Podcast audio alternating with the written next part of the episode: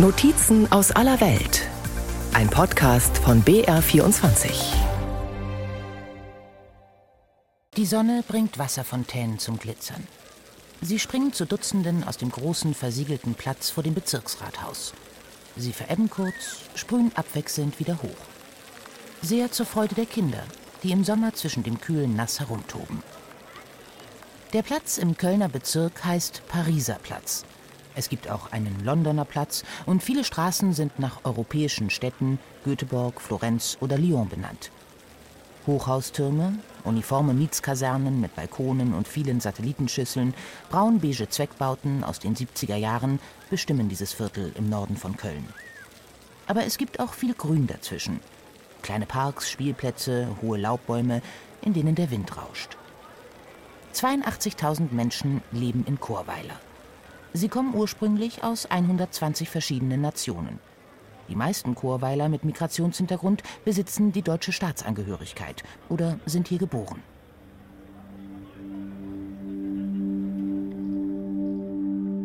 Die Symptome der gestressten Demokratie. Paar Kollegen von mir, die haben auch die AfD gewählt. Das sind auch alles Ausländer, aber die wählen selber die AfD, weil die sind nicht halt wie die anderen Jugendlichen wie hier. Die sind anständiger. Das sind unsere Jungs. Ja, die AfD ist selbstverständlich. Weil ich finde, die Ausländer sollten raus aus Deutschland. Aber du bist Tschetschene? Ja, aber wir sind anders wie die. Die anderen sind frecher und klauen unsere Jobs und so. klauen sehr viel. Die Ausländer, die beleidigen, die haben keinen Anstand, keinen Respekt. Und die AfD, was erwartet ihr euch von ihr? Das, was sie halt machen, ja, das finde ich halt richtig. Glaubt ihr an die Demokratie noch? Schwer zu sagen heutzutage. Das ist heutzutage ein sehr großes Thema, aber Demokratie in 2023, ich finde, existiert gar nicht. Zwei junge Männer, 20 und 21 Jahre alt, schlendern an einem Vormittag im Sommer 2023 durch einen der kleinen Chorweiler Parks. Sie sind eng befreundet. Der eine hat tschetschenische, der andere türkische Wurzeln. Sie sagen, sie arbeiten auf dem Bau bzw. in einer Shisha-Bar. Beide tragen weiche Trainingsanzüge, sind in Chorweiler aufgewachsen. Beide haben sie bei der Bundestagswahl vor zwei Jahren AfD gewählt. Der multiethnische Stadtteil Chorweiler ist im äußersten Westen der Republik eine Hochburg der rechtspopulistischen AfD. Gerade hier, wo viele Frauen Kopftuch, manche auch Burka tragen und wenig Deutsch zu hören ist, wählen überdurchschnittlich viele Menschen die Partei, zu deren Programmatik Abschottung gehört, die Hass auf Migranten schürt, deren Co-Vorsitzende Alice Weidel sich am 16. Mai 2018 im Bundestag dezidiert rassistisch äußerte Ich kann Ihnen sagen, Burkas, Kopftuchmädchen und alimentierte Messermänner und sonstige Taugenichtse werden unseren Wohlstand, das Wirtschaftswachstum und vor allem den Sozialstaat nicht sichern. Ein Paradox, wie so vieles in Chorweiler, wie so vieles mittlerweile in ganz Deutschland, aber nur auf den ersten Blick. Auf den zweiten zeigt sich, dass die Koordinaten sich verschoben haben, sich weiter schnell verschieben. Links, rechts, dafür, dagegen, demokratisch, undemokratisch. Vieles wird neu und aggressiv verhandelt. Die Leitplanken der Konsensgesellschaft, die Jahrzehnte Deutschland und sein politisches System stützte, sind gebrochen. Multiple Krisen, von Euro, Corona über Ukraine-Krieg und Klima, haben Menschen individuell, aber auch als Gemeinschaft hochnervös und gereizt werden lassen. Wir befinden uns in einem Kulturkampf, wie es ihn schon seit vielen Jahrzehnten nicht so heftig gegeben hat. Irrationalität und Fake News lösen die Vernunft ab. Die Likes und Hates in den sozialen Medien blasen zu Hexenjagden. Das ist eine Verbotsdemokratie jetzt. Das dürfen sie nicht, das dürfen sie nicht. Die Regierung hat für mich nur einen Grund, eine Infrastruktur zu schaffen, in der Menschen friedlich miteinander leben können. Aber die hat kein Recht, in mein persönliches Leben einzugreifen. Und das findet gerade statt. Die hat mir auch nicht zu sagen, du musst jetzt so, so, so, so eine Wärme, Wär- Wärmepumpe da einbauen. Das System, also was dahinter steckt, eine moderne Sklavenhaltergesellschaft. Ich habe mir mal hier von der Basis die Intentionen angeschaut. Die sind im Prinzip richtig, bloß wenn die sagen, dass sie das jetzt existierende System gar nicht antasten wollen, na dann ist das kalter Kaffee. Lenin hatte damals auch so gesagt, entweder wird richtig umgekrempelt oder gar nicht. Erich Rittermeier mit Hund Willi an der Leine in Chorweiler, Nordrhein-Westfalen. Und ein Mann in Chemnitz, Sachsen, der ein hochwertiges Fahrrad schiebt und anonym bleiben möchte. Der eine Westdeutsch, der andere Ostdeutsch sozialisiert. Beide sind in Rente. Beide hatten davor gut bezahlte Berufe. Trotzdem ist jeder auf seine Art wütend auf die Politik. Nicht wegen einzelner Gesetze oder einzelner Politiker.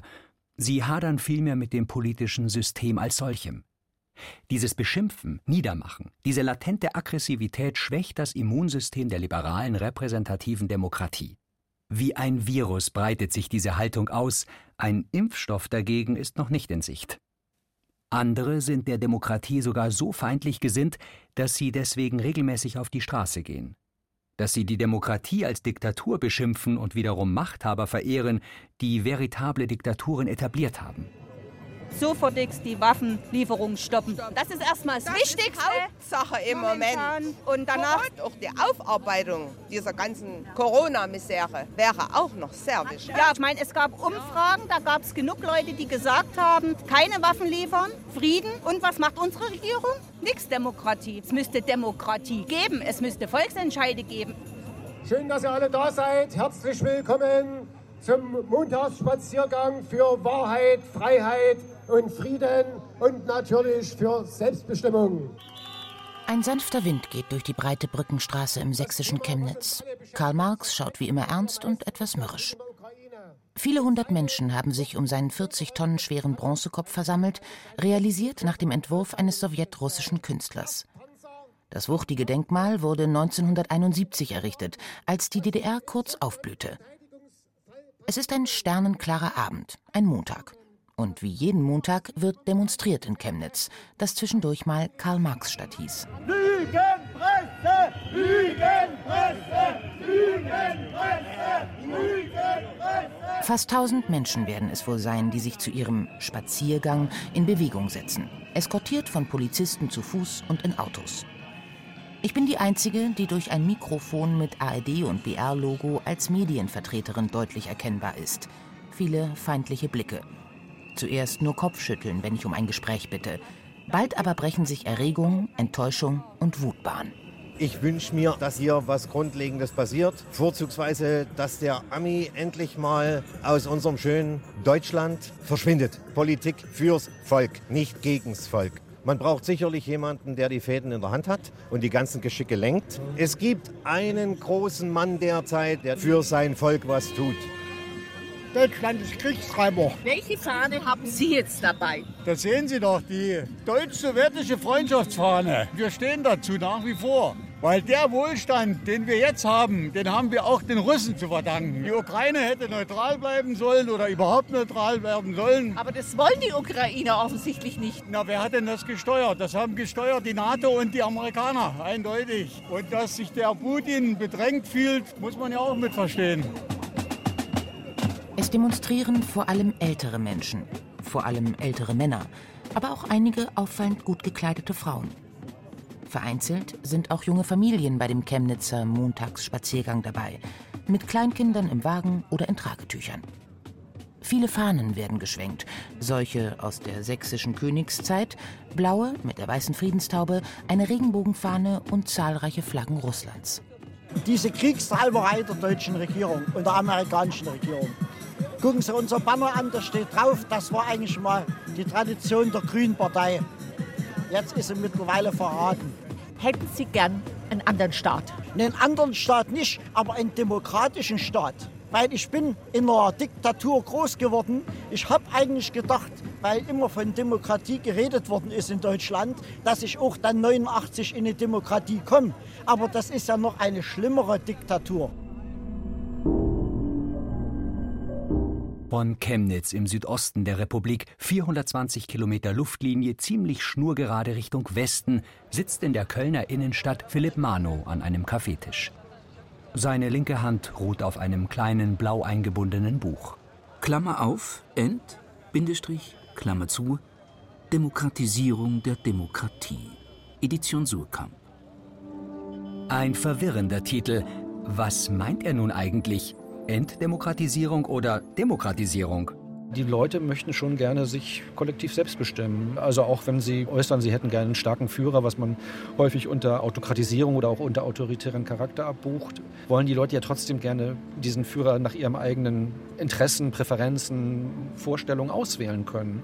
Das heißt also, wir haben extrem stabile Zustimmungswerte zur Herrschaftsform Demokratie letztendlich sind alle anderen alternativen Regime auch nur mit Gewalt zu stabilisieren. Also ob das eine Theokratie im Iran ist oder ob das eine sogenannte Volksrepublik in Nordkorea ist, es läuft ja nur über Repression. Das heißt, die Demokratie ist eigentlich im Moment die einzig vorherrschende politische Regierungsform, die auf Zustimmung rechnen kann. Der Pulsmesser der Demokratie.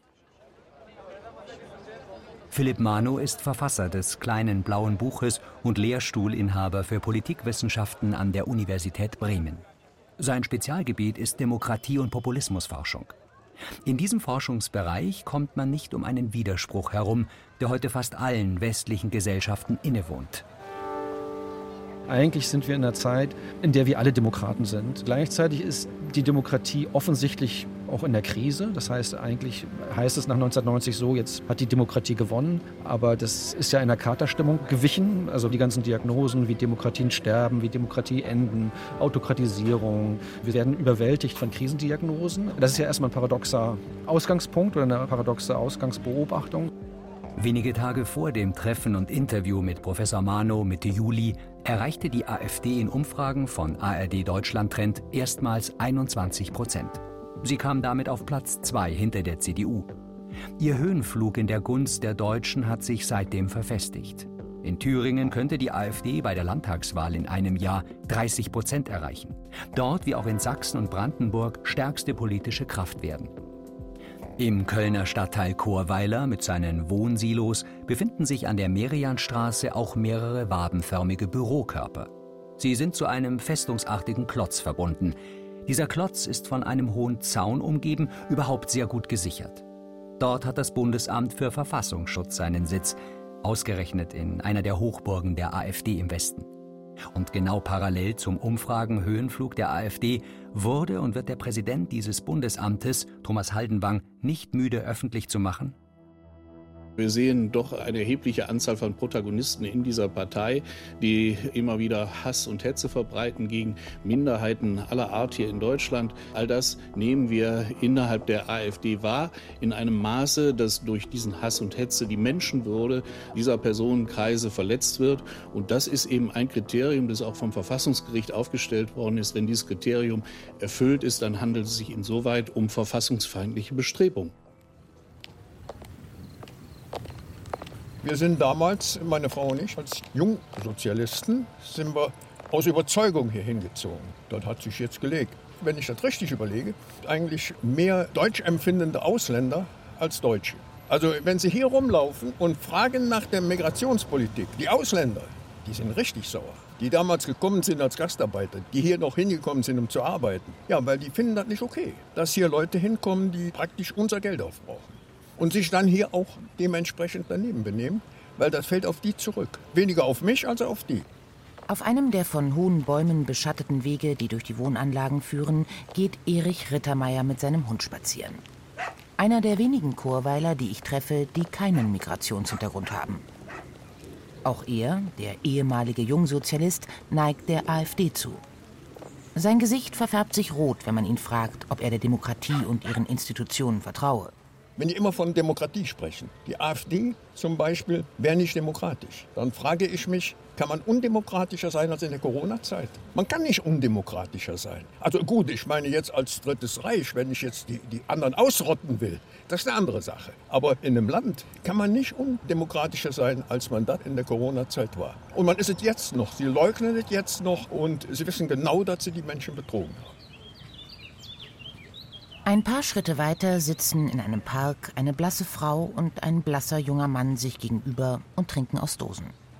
Es ist gegen 11 Uhr mittags. Beide sehen müde aus. Es handelt sich um Mutter und Sohn. Sie möchten anonym bleiben, ihren Ärger aber schon loswerden. Na scheiße, hier ist alles Junkies. Hier sind leider viele drogenabhängige Menschen und die Kriminalität ist hier sehr, sehr hoch geworden, sodass man auf die Kinder echt hier aufpassen muss. Ich erfahre weiterhin, dass der Sohn eine Ausbildung als Zimmermann macht, die aber an den Nagel hängen will. Dass die Mutter mehrere Putzstellen hat, damit die beiden sich eine Wohnung leisten können, die groß genug für ihre drei Hunde ist. Wählen sie ebenfalls AfD, so wie viele in Churweiler? Beide winken ab. Sie haben längst resigniert, den Glauben an die eigene Rolle innerhalb der Demokratie verloren. Ich keine Lust. Es wird eh das gewählt, was man nicht wählen will, ne? Warum soll ich dann wählen? Ich gehe auch nicht wählen. Und ich sehe das so, dass das eh schon von vornherein klar ist, welche Partei da gewinnt. Ich fühle mich da sehr verarscht, weil ich glaube nicht, dass die Stimmen da wirklich zählen. Bin ich ganz ehrlich.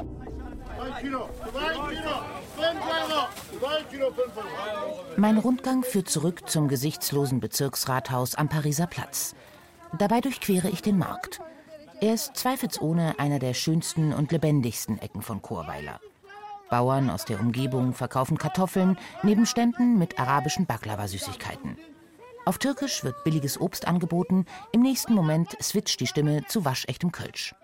Um mich herum wird Russisch, Italienisch, Polnisch, Ukrainisch, Serbisch mehr oder weniger gleichzeitig gesprochen. Großfamilien schieben sich vorbei an Tischen mit Babykleidung, kunstvoll aufgebauten Tomaten- und Melonenpyramiden, Plastikschuhen aus China, Kleidern in XL-Größe und vergoldeten Kleinmöbeln. Eine freundlich lächelnde Frau mit einem Kleinkind auf dem Arm und der großen Tochter Christina mit voll bepackten Taschen neben sich erzählt, dass sie zwar sehr gern in Chorweiler lebe, aber unzufrieden mit der allgemeinen Entwicklung in Deutschland sei. Wir sind im 94 gekommen aus Kasachstan. Ne? Also im Vergleich mit 94 sehr viel geändert und schlechte Seite. Deshalb, weil ihrer Meinung nach alles immer schlechter würde in Deutschland, wähle sie nicht mehr wie früher die CDU, sondern eine andere Partei.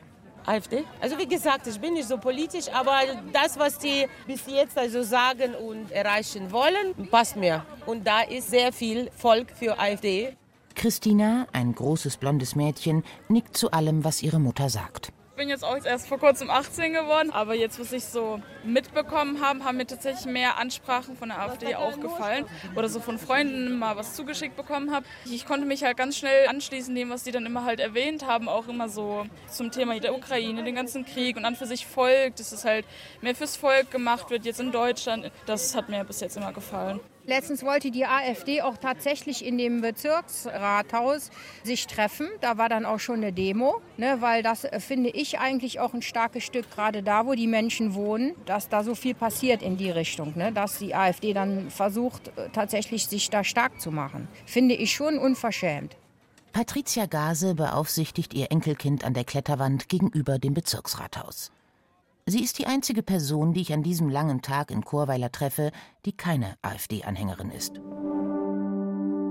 Sachte schiebt Professor Mano sein kleines blaues Buch mit dem doppeldeutigen Titel Klammer auf End, Bindestrich, Klammer zu Demokratisierung der Demokratie auf dem Tisch hin und her.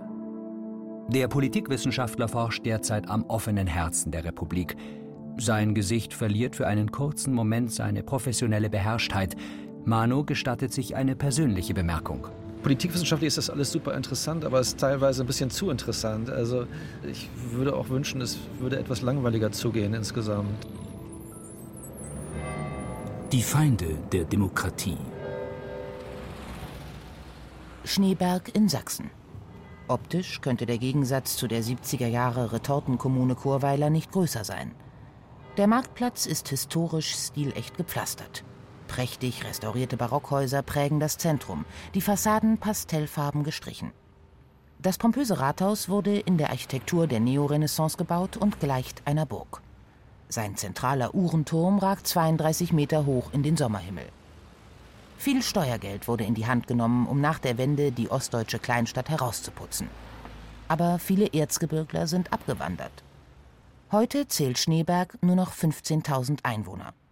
Kleine Läden verkaufen Schnitzereien. Tourismus ist eine der Haupteinnahmequellen im Erzgebirge. Hinter den Fassaden gibt es aber viele Überschneidungen mit Chorweiler im Westen. Die Gesellschaft ist, wie es Soziologen nennen, nach unten gestaucht. Das heißt, entweder sind ihre intelligenten, optimistischen und konstruktiven Mitglieder schon zu DDR-Zeiten oder nach der Wende gegangen. Geblieben sind die eher passiven, wenig gebildeten und vorwiegend männlichen Mitglieder. Ähnlich wie in Chorweiler leben auch im Erzgebirgskreis viele Menschen, die geringe Bildungsabschlüsse haben, Veränderungen nicht mögen und wie die Russlanddeutschen oft einem überkommenen Bild von Deutschland nachhängen. Diese Frauen und vor allem Männer haben eine überdurchschnittliche Tendenz, die simplen Antworten von rechtspopulistischen oder rechtsextremen Bewegungen und oder Parteien als Lösung von komplexen Problemen zu akzeptieren. Das Staatswesen hier, das ist dermaßen am Ende, das sieht man ja überall. Es kann so ja nicht mehr weitergehen. Im Ratskeller gegenüber vom Schneeberger Rathaus treffe ich Stefan Hartung. Das Auffallendste an dem Mann Mitte 30 ist seine Unauffälligkeit. Kurze Haare, Jeans, Metallbrille. Im bürgerlichen Leben ist Hartung Vater von drei Kindern und arbeitet als IT-Spezialist. Am Abend vor unserem Treffen hatte er einen Montagsspaziergang in einer anderen Erzgebirgsstadt organisiert. Hartung ist stellvertretender Vorsitzender der Freien Sachsen. Im Interview verhält er sich betont distanziert und höflich, aber es fällt ihm zunehmend schwer, seine Litanei zu bremsen. Das Staatswesen hier, das ist dermaßen am Ende, das sieht man ja überall. Es kann so ja nicht mehr weitergehen. Das Staatswesen ist am Ende. Dieses Mantra wummert durch die Republik. Alles schlecht, alles falsch, Staatsversagen. Dieses Mantra erreicht auch Bevölkerungskreise, die keineswegs radikal sind, schwingt in ihnen weiter, verfestigt sich zur Überzeugung. Das ist vielleicht der gefährlichste Stress, dem die liberale repräsentative Demokratie ausgesetzt ist. In Schneeberg ebenso wie in Chorweiler, in Bayern wie in Bremen oder Mecklenburg-Vorpommern. Im Erzgebirge sind sogar besonders extreme Feinde der Demokratie zu Hause. 2021 wurde im von Schneeberg nur einen Katzensprung entfernten und ebenfalls sehr schmucken Schwarzenberg die Kleinstpartei Freie Sachsen gegründet. Von Rechtsextremisten, Querdenkern und Neonazis. Der sächsische Verfassungsschutz stuft die Freien Sachsen als gesichert rechtsextrem ein. Die Partei benutzt Fahnen und Embleme mit dem Wappen des sächsischen Königshauses. Sie erkennt der Bundesrepublik ihre Legitimation und damit ihre Existenz ab. Viele Freien Sachsen wollen einen Sexit, einen Austritt Sachsens aus der Bundesrepublik. Wenn jemand sagt, er lehnt die Bundesrepublik ab, weil sie ein Besatzungskonstrukt ist, ne, sage ich gut, du hast weitgehend ja recht. Ne? Also wenn wir mal ein bisschen an der Oberfläche kratzt, sehen wir ja, dass die Bundesrepublik ja wirklich kein souveräner Staat ist den Rechtsstaat gleichzeitig zu unterwandern und zu delegitimieren. Da ist dieses Wahl in das Schöffinnenamt eine Variante. Andere sind, dass wir bei jeglichen Demonstrationen, die zurzeit auch stattfinden, egal ob es Corona ist, ob es Energiekrise, Inflation oder der Krieg ist, geht immer darum, die Regierung und die demokratischen Verfahren in unserem Land zu delegitimieren, die abzuwerten, zu sagen, das ist alles fremdgesteuert, wir können hier nichts mitentscheiden. In einigen kleineren Gemeinden in Sachsen, man gründet als rechte Gruppe eine eigene Versammlung und macht dann dann so eine Proforma-Wahl und sagt dann, der Stadtrat und der Bürgermeister haben hier nichts mehr zu melden, wir sind jetzt die Gemeindeversammlung. Das sagt Michael Natke. Er arbeitet seit Jahren als Fachreferent beim Kulturbüro Sachsen. Er weiß bestens Bescheid über die Aktivisten, Drahtzieher und Netzwerker, die die Demokratie in seinem Bundesland besonders in den Schwitzkasten nehmen. Stefan Hartung aus Bad Schlema, der via Telegram-Kanal die Szene steuert und vernetzt. DJ Andreas Hofmann, der Chemnitzer Anwalt Martin Kohlmann, der den Freien Sachsen vorsitzt. Michael Brück aus dem Dortmunder Nazi-Kiez. Aber auch über die führenden AfD-Funktionäre, unter anderem Jörg Urban, Landes- und Fraktionschef der sächsischen AfD, der um einen bürgerlich seriösen Habitus bemüht ist. Auf der regionalen Ebene passt zwischen AfD und Freie Sachsen kein Blatt Papier.